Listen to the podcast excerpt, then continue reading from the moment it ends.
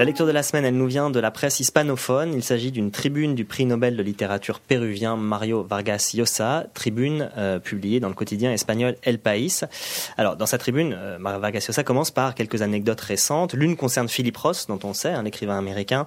L'histoire était suffisamment relayée qu'il a demandé à Wikipédia de modifier une information qui apparaissait sur sa page et qui n'était pas exacte. Requête à laquelle Wikipédia a répondu, ce qui est assez drôle, euh, que la parole de l'auteur était une source non suffisante à la modification de cette information. Vargas raconte ensuite deux épisodes le concernant lui-même. Euh, il s'agit dans les deux cas de gens qui viennent le féliciter pour des textes qui ont été diffusés sur Internet, deux textes qui sont signés de lui et qu'il n'a pas écrit. Euh, un éloge de la femme, manifestement assez nul, et une critique violente de l'Argentine, rassemblant des propos épars de, Vargas mais saisis hors de leur contexte. Alors Vargas raconte avoir consulté un avocat qui lui expliquait que la question des droits d'auteur et du copyright était extrêmement compliquée sur Internet, qu'il serait difficile de trouver les personnes à l'origine de ces textes et qu'il fallait donc mieux oublier tout ça.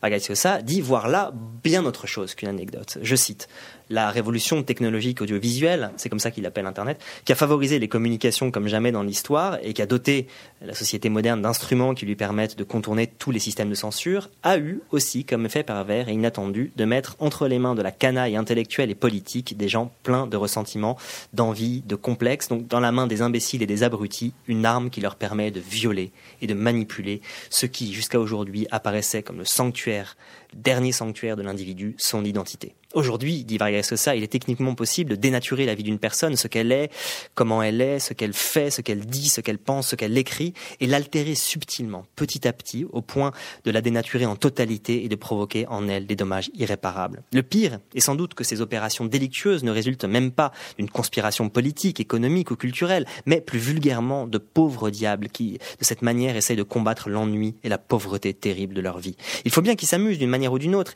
Est-ce n'est-ce pas un sport courant et amusant d'avilir, de ridiculiser ou de mettre dans une situation délicate autrui, surtout si, en plus, cela peut être perpétré dans l'impunité la plus absolue. Par conséquent, les efforts valeureux qu'un Philippe Ross fait en défense de son identité d'écrivain et de citoyen pour qu'on lui permette d'être ce qu'il est et non pas une caricature de lui-même. Bien qu'admirables, ces efforts sont sans doute totalement inutiles. Nous vivons, dit Vargas Llosa, dans une époque où ce que nous croyons être le dernier refuge de la liberté, de l'identité, c'est-à-dire ce que nous sommes, devenus au moyen de nos actions, de nos décisions, de nos croyances, ce qui cristallise notre trajectoire de vie ne nous appartient plus, ou alors de manière provisoire et fragile.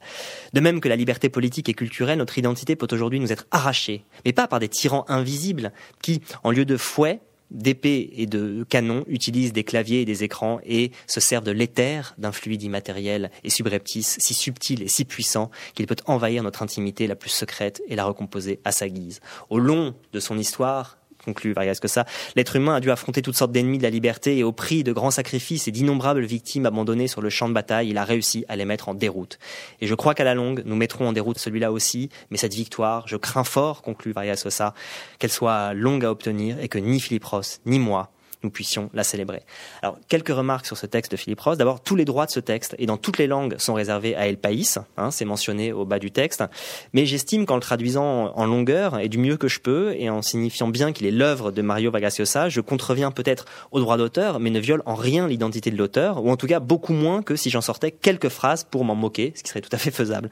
Euh, mais c'est là un paradoxe auquel les tenants stricts du copyright sont assez peu sensibles. Ensuite, si je prends cinq minutes pour euh, relayer les propos de Vargas Llosa, c'est moins pour le fond de l'argumentation qu'on pourrait démonter en trois coups de cuillère à peau, que pour montrer que la critique euh, jolie mais assez premier degré d'Internet n'est pas, et on peut s'en réjouir, une spécificité des intellectuels français. Par ailleurs, derrière les propos de Vargas ce qui pointe, c'est plus une angoisse. Comme souvent, vous retrouverez cette lecture lundi sur Internet Actu.